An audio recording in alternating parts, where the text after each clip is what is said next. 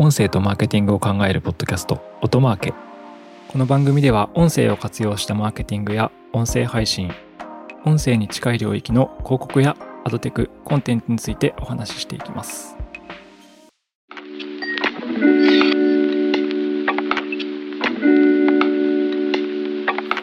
皆さん、こんにちは。高橋哲司です。八木大輔ですはい、えっと、今回は今日から、えっと、始まっている、えー24時間オンライン配信イベント、プラズマについてお話ししたいと思います。収録日の今日からですね今日っていうのは収録日からそうですね。今日、えっと、2月15日月曜日から28日まで結構長いですよね。今回、あの、オンライン配信イベントなので、えっと、全、全なのかな？全登壇、基本は収録してあるセッションを選んでみることができますと。はいでま前に、ずちょちょっと待ってちょっと待ってちょっと待ってそうそうそうそうまずねプラズマわかんないでしょっていうはい。普通の人じゃなくてもわかんないですね僕もよくわかってないです。何ですかプラズマって。なるほど。分かってないんですか？無理じゃないですか。いや、いいと思いますけど。はい。あの、プラズマっていうのはイオンラインイベントなんですけど、まあ、どこをやってるかっていうと、あのトレジャーデータっていう、おうおう。うーん、難しい言葉なんですけど、DMP とか CDP って言われるデータ基盤システムを提供している会社がはい。行っている、うんオンラインイベントです。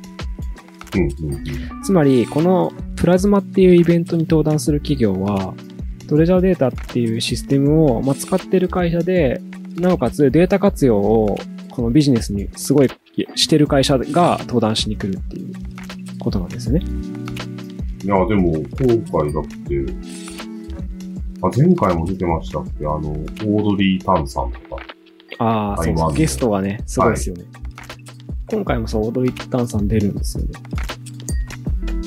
なんか、あの、もともとコロナ禍の前は、えっ、と、リアルイベントだったのかな？はいはい。ロナに突入した後にオンラインイベントになって、あの、ウェビナーで見れるようになりましたという感じです。前回もあの、早稲田大学の、えっと、入山教授うん。のセッションとか、すごい面白かったですね。なるほど。最近結構ラジオ系の事例とかも、あの、ん多くて、JWAVE さんとか、あとはラジコとかはい。がどうでデータ活用してるかみたいな事例も多いんですけど、通常はあの、実況会社とかが多いかなって感じですね。うんうんあの、うん。なんでこの話を今回オートマーケでしてるかというと、はい。えー、何でですか？と、日本放送さんが、今回共同で、えー、まあ、と登壇？登壇っていうんですかね。そうですね。登壇になりますね。今回ってプラズマ何回目ですか？15って書いてありますけど、15回目なのかな？はい。どれぐらいの頻度でやってるんだろうな？半年に1回ぐらいですかね。プ前ラズマっていう。イベント半年、半年経ってるか経ってないかぐらいの気がしますね。正直、まあ、プラズマに登壇してる会社は、国内でも、そのデータ活用の最前線っていう感じだとは思います。うんで、一応その、今回プラズマ15に、あの、オトナルと日本放送が、ラジオデータの活用事例みたいな感じで話すみたいな。あ面白いですね。でも今回、テレ東さんも出るんですね。うんうんうんう。うんん。テレ東なんかは結構データ活用ガリガリやってるイメージあります。メディア系だと。見逃し配信サービスなり。はあ、はあ、なるほど。うん面白いですよね。でもいろんな業界またいで。うん。まあ、でショップラ的な企業から外資の方々からメーカーさんからベンチャーからいろんな企業が登壇しますね。そう、オンライン化して、あの、このプラズマはですね、このポッドキャストの配信がいつになるかはわかりませんが、あの、はい多分できるだけ早くやると思いますけど、はい。あの、2月の15日から2月の28日までの13日間で、好きなタイミングでオンデマンドで見れるっていう登壇配信をしてるはずです。なので見たいセッションを好きなタイミングで20え2月28日までは見れるっていうのはですね、思いますね。ぜひ見ていただきたいんですけど、改めて今回、えっと、ニッポン放送さんと我々はどんな話をしているんですかね？はい。タイトルは、ラジコ、あ、ごめんなさい、間違えた、ごめんなさい。ラジオかけるはい CDP、デジタル時代のデータドリブンな番組の評価基準っていうタイトルでうん話してます。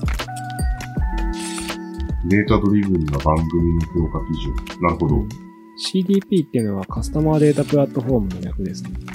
うんうん。で、えっ、と、登壇は、我々オトナルからは、あの、島村というデータチームのうんうん。リーダーが話していて、日本放送さんからは、えっ、と、デジタル開発局のデジタルビジネス局、ビジネス部のお沢田さんか、ポッドキャストやってる人ですね。ポッドキャストもやってる人ですけど、が出てきてるっていう感じですね。で、一緒に二人で あの話しましたっていう感じ。私は収録とか全く見に行ってないんですけども、はい。トレジャーデータのオフィスに、綺麗なオフィスに行って撮ってたみたいで、んで僕も行きたかったなって 思いました。確かに聞いたいね。ラジコの登場により放送では消していることができなかった様々なデータを得ることができるようになりました。そのデータを使って、どんな番組作りをしているかとか、そういった取り組みを発表するっていうセッションなんですね。そうですね。で、まあ、我々と、その日本放送が何をやってるかっていうことを話している、いあの、登壇なんですけど、ちょっと私がまあ全部話してしまってもあれなのでっていうところはあるんですけど、そう、皆さん、そのラジオって、普通その、マスメディアなんで、なんですかね、誰が聞いてるかとか、どんな人が聞いてるかとか、電波をこう配信するって意味だと分かんないって思うじゃないですか。うんうん。でもラジオ、ラジオはもうメインは電波なんですけど、電波のうちのまあ何パーセントかわかんないですけど、一部はラジコで聞いてる人が増えてきてるんですよ。どんどん。通信ですね。はいはい。そうです。まあ、多分、地方で車で聞いてるとかだと電波使ってるんですけど、都市部とか、首都圏とかだと、ラジコユーザー多いんじゃないかみたいなのがあって。はい。で、ラジコで聞いてるとデータ取れてるんですよ。うんうんうんうん。どんなユーザーが聞いてるかとか、何分ぐらいどんな番組を聞いてるかとかデータ取れてるんですよね。うんうんうん。で、今回のあの取り組みを簡潔に話すと2つの側面があって、1つは、そのラジコで取れてるデータは、まあ、ウェブサイトで言うとこの Google Analytics みたいな感じで、うん内訳を見ることができるので、ちゃんとこう、吸い出せば。うんなので、番組の改善とか、こう、その評価指標に活かしていきましょうみたいな。これが一つ目の側面。うんうんで、もう一つは、データ取れてるんですよ。データ取れていて、かつその突合すると、実はあの、広告配信にめちゃくちゃ強固に使えますみたいな。うんうんうん。これが二つ目の側面ですね。っていう話を今回のプレゼンではしています。なかなか、んやっぱりそのマスメディアに対してデータドリブンなアプローチをするって、まあそもそもラジオじゃなかったとしても、なかなかできないことかな。まあ、それでさっきテレ東さんの話したのかもそうそう。テレ東なんかは結構やってますね。データ活用。なるほど。なんかあの、マスメディアって視聴率とか聴取率とかで、あの、ビデオリサーチとかが、うんなんですかね、あの、統計調査して、視聴率いくつでしたね、みたいなはい。世界が元々なんですけど、実はそのラジコとかのプラットフォームのデータを吸い上げて使うと、かなりこう精緻なデータが取れるんですよね。うんうん。どういう番組だったらどういう風にユーザーが、リスナーが離れていったとか、あの、聴取率が爆発的に上がったとか、最後まで聞かれたとかって細かく取れるんで、うんうん。でそういうデータを使ってこの取り組みのまず前半戦では、あのいかにこう番組、いい番組を作るかとか、その、うんうんラジオ局って多分部門としては、いい番組を作るっていう編成部門と営業部門に分かれてるんですけど、編成部門の人たちが、その番組がいい番組だったのかどうかみたいなところを、効果指標としてこう、見ていくみたいなことをするべきで、でそれをデータドリブンにどんどんやっていきましょうっていうことの支援をオトナルがやってるっていうのは、が一つですね。うん。いや、非常に聞いてみたくなりますね。面白いですね。僕なんかあの、ウェブのメディア出身なんですよ。あの、うんなので、あの、Google Analytics を毎日見ないとか意味わかんないなみたいな。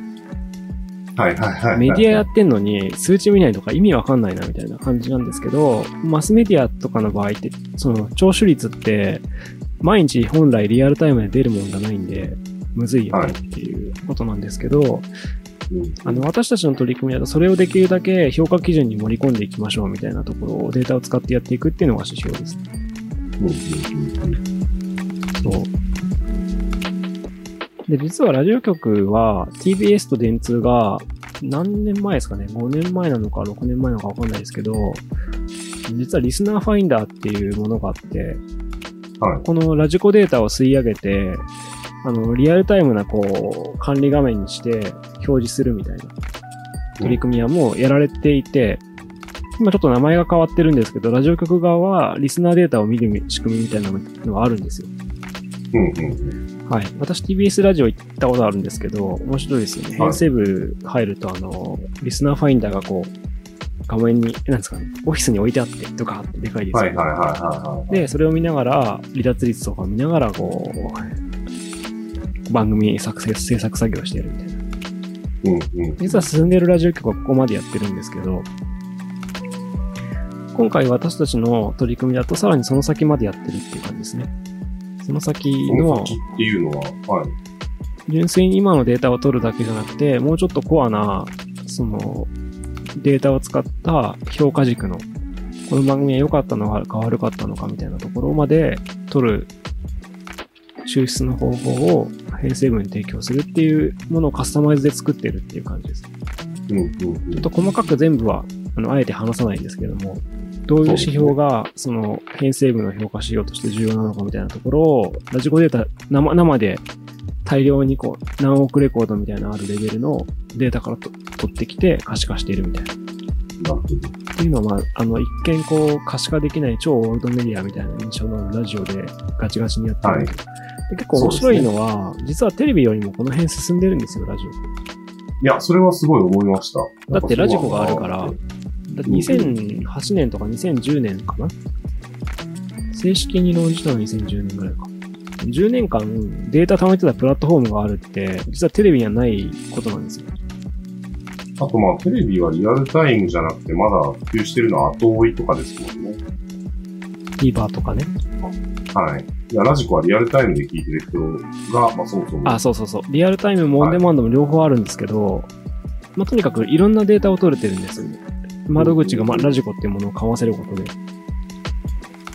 だからそこのデータをどんどん活用していきましょう。編成にも営業にも活用していきましょうっていうようなことを結構やっていて、でそこの結構最先端の話かなという気がしています。はい。で、実は日本放送は一緒にそうやってるんで、ラジオって効果検証できないメディアだと結構思われてるんですけど、てかマスメディアっうんてうん。流したら終わりだって思うじゃないですか。うんうん。なんかそのデータを付け合わせて使うと、例えば、ブランドリフト調査とかをデータでドリブンで行えたりとか、聴取者データって取れてるんで、聴取者、聞いた人を絶対的に付き合わせて、はい。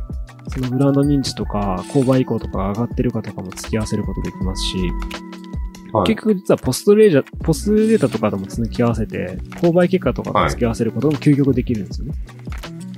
それはあれですか？ラジコを聞いてる人が実際に何を買ったとか、どれぐらい棚が動いたまで見れるってことですか？そう、あの、特定番組、例えば、なんでしょうね、オールナイトニッポンを聞いた人が、この商品を買った傾向が、その広告を流した時、い以後で上がったかどうかとかも究極取れます。っていう、それって、はい、あの、ちょっとこの回と前後するかもしれないんですけど、ポッドキャストユーザーとか、そもそも音声コンテンツを聞いたユーザーは、あの、その内容を検索したり、買ったりするっていう話があるじゃないですか。はい。そこの、だから、あの、エビデンスが、商品単位で取れるんだったら、いいですよね。そうですね。データ付き合わせると究極それができるようになってきてますっていう感じですね。うんうんうんうん。あともう一つは、これも面白いなと思うんですけど、今なんかデジタルとの境目がデータを掛け合わせるとなくなってきてて、うんうん、ある特定番組を聞いたユーザーに、デジタルリタゲみたいなことができるんです。まあ、ラジコデ、ジタルリタゲ。ラジコ聴取リタゲか。はいはいはいはい。でラジコで、ラジコでラジオ番組を聞いたユーザーに対してのディスプレイ広告のリタゲみたいな。それもう完全にマスマスメディアを刈り取りに行けるってことですよね。そうそう、オールナイトニッポンを、ある、オールナイトニッポン、オードリーのオールナイトニッポンとかを聞いた人だけを、あの、リターゲティング広告でディスプレイ広告とか、結局まあ音声広告で追っかけることもできるんですけど、ラジコとか Spotify オーディオアドとかだったら。あとまあ YouTube とかもできるかな。デジタルの広告でマスメディアに接触したユーザーにリターゲティングするみたいなこともできて、うん、うん、うん、うん。みたいな取り組みもどんどんやっていこうっていう感じで。そういう、あの、取り組みを分析の先の営業活用としてはやってるって感じですね。結構その話もちょここだけっとだけ出で、てきます。はい。営業サイドからすると、ここだけでなんなんかもう本当に30分1時間話せちゃうぐらい。そうですね。これ面白い取り組みだと思います。取り組みだと思いますし、どんどん多分こういう活用はは進んでいく気がしますよね。はい。もともとやっぱメディアでマスメディアって最強なんですよ。リッチ力とか。あの、配信単価とかも安いですし、なぜなら多くの人が聞いてるから。うん、うん、うん。で、これに多分デジタル補強できたら最強なんですよ。そうですね。っていうことを、実は僕たちは、あの、やってるっていう話をちょっとしますというプラズマが。まあ、どこまで言うかわかんないですけど、本当にやってますからね、もう。うん、ややってます。ちょっと実例とか今回話せないですけど、やってます。やってますね。ね、ほんと高橋さんのね、あの、営業案件とかでやってる。クライアントは秘密ですよ。はいぜひ某、某、詳しく、詳しく聞きたい方は、ぜひ、詳細欄をクリック。ないない、何も書いてない。ないんだ。ないんだ。あ、そうか。はいはい。じゃあ、あの、ツイッターでもフォローしていただければと思います。つぶやくことがあるかわかんないです。はい。まあ、とりあえず、あの、僕たち普段デジタルオーディオワード売ってるんですけど、売ってるとはい取り組みしてるんですけど、実はかなりマスメディアとの境目がなくなってきているというよりは、補強し合う関係性になってきてて非常に面白い世界に突入してるなっていうことの話を今日はさせて